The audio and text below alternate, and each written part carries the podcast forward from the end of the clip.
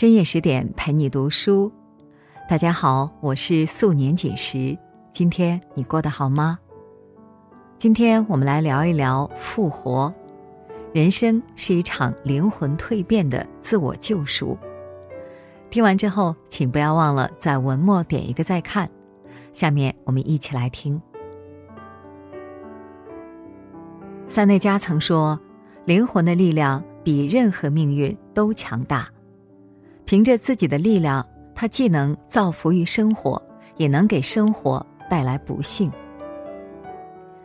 积极正向的灵魂可以推翻一切阻碍，唤醒人心，给我们带来新的人生。如列夫·托尔斯泰在《复活》中所讲述的故事：自甘堕落的涅赫留多夫诱奸了马斯洛娃，使其沦落风尘，甚至被人诬陷入狱。多年后，两人再次相遇。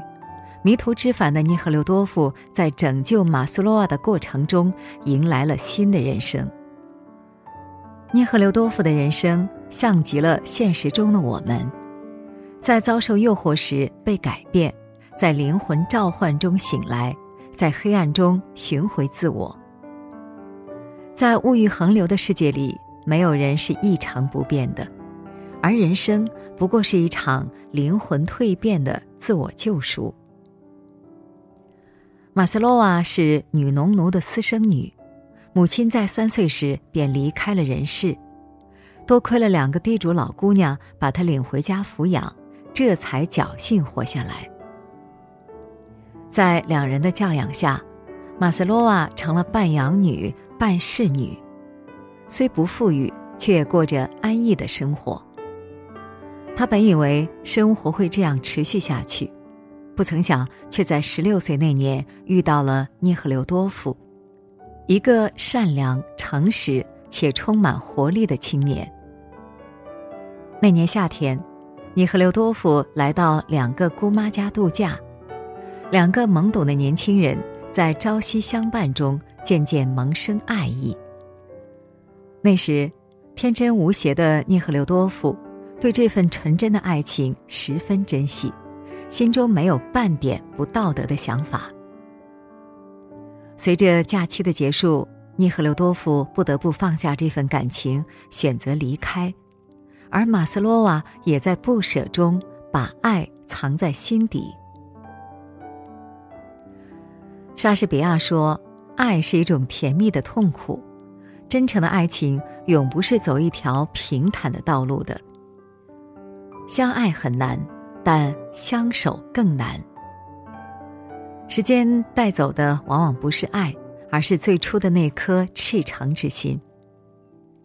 三年后，涅赫留多夫成为一名军官，出征途中再次来到姑妈家暂住。此时的他混迹于上流社会，早已迷失自我，在他的眼里，女人不过是一种享乐工具而已。涅赫留多夫的到来，使善良纯真的马斯洛娃误以为是爱情的降临和垂青，他内心满是喜悦。然而，等待他的不是爱情，而是一个放荡不羁、充满兽性的人。涅赫留多夫在临行前的一个夜晚，又奸了马斯洛娃。第二天，他塞给马斯洛娃一百卢布。之后便转身而去，没有表现出丝毫留恋。巴尔扎克说：“不论处境如何，女人的痛苦总比男人多，而且程度上也更深。”丧失人性的涅赫留多夫扼杀了马斯洛娃对爱情的渴望，使他的身心受到重创。然而，这仅仅是灾难的开始。五个月后，马斯洛娃发现自己怀孕了，她心烦意乱，心生懊悔，最终选择了独自离开。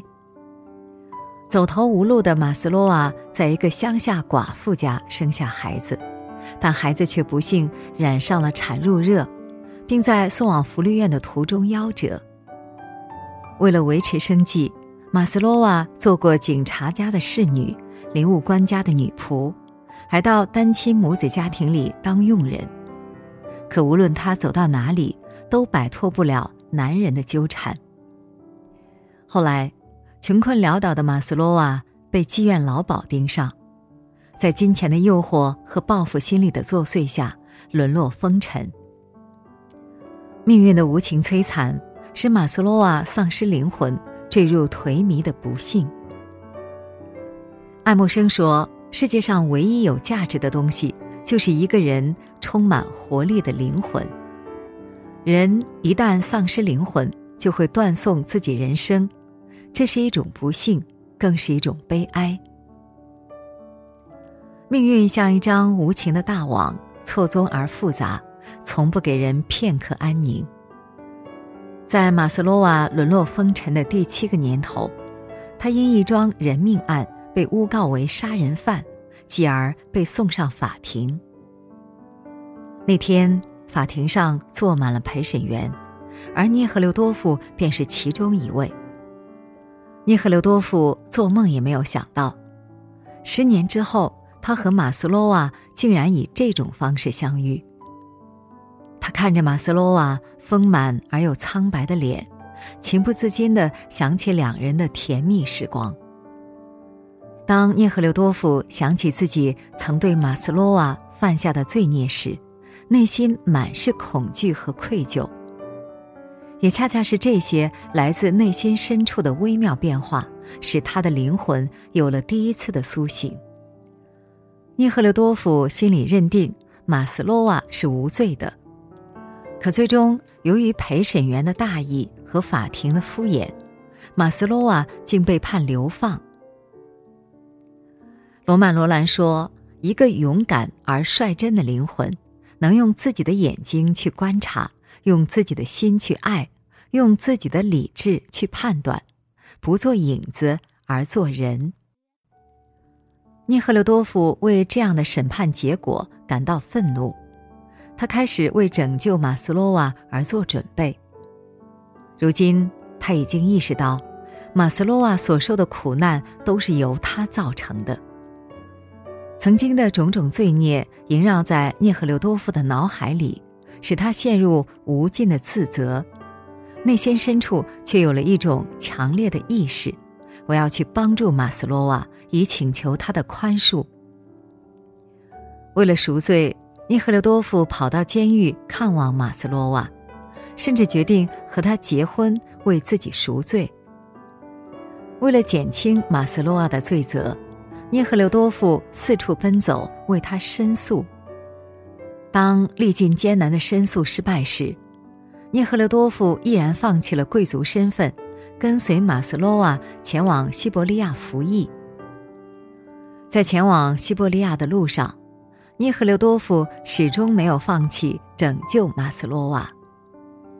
他先是通过各方面调解，成功把马斯洛娃的罪行减轻，然后又四处疏通关节。使马斯洛娃的服役环境得到了极大的改善。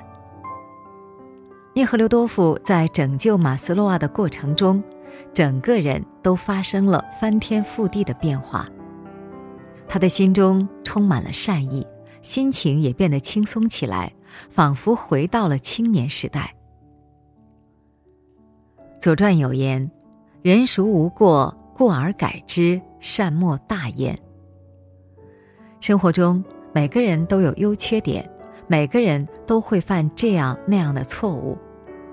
但当我们犯了错，要懂得反省自己，要及时做到迷途知返。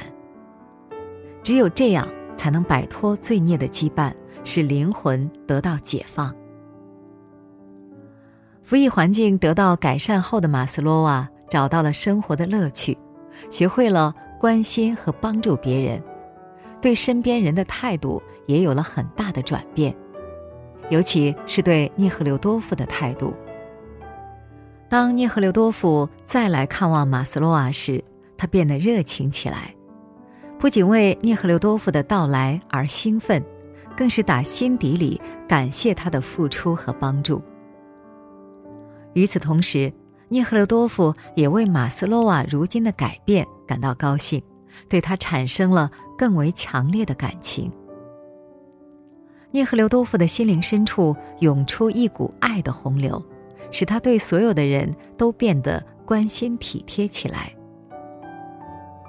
他改变了对犯人的看法，主动了解犯人的真实情况，同情他们的遭遇，尽心尽力的去关心帮助他们。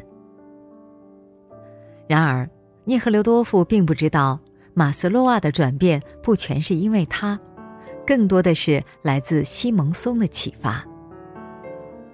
当初在前往西伯利亚的路上，服役人西蒙松对马斯洛瓦十分照顾。也正是西蒙松唤醒了马斯洛瓦心里的爱情，让他清楚地意识到，涅赫留多夫跟他结婚只不过是为了赎罪与弥补。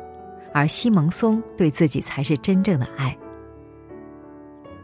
卢梭曾说：“良心是灵魂之声，感情是肉体之声。”在这种意识的指引下，马斯洛瓦拒绝了涅赫留多夫的结婚请求，选择与西蒙松结合。马斯洛瓦知道，如果他和涅赫留多夫结婚，会损害对方的名誉和地位。而跟西蒙松结合，可以使涅赫留多夫得到自由。当涅赫留多夫知道这一切时，内心充满了痛苦，但依然决定尊重马斯洛瓦的选择，并为他有这样的好结果而感到宽慰。故事最后，马斯洛瓦获得了减刑，而涅赫留多夫也在这一过程中实现了灵魂救赎。找到了新的人生目标。松下幸之助说：“以温柔宽厚之心待人，让彼此都能开朗愉快的生活，或许才是最重要的事吧。”在命运的长河里，我们要学会在内心寻找答案，唤醒灵魂深处的善念，以宽己爱人之心待人，在爱与被爱中。实现人生的灵魂蜕变。这部小说的主旨是复活。男主人公涅赫留多夫年少时自甘堕落，犯下罪孽。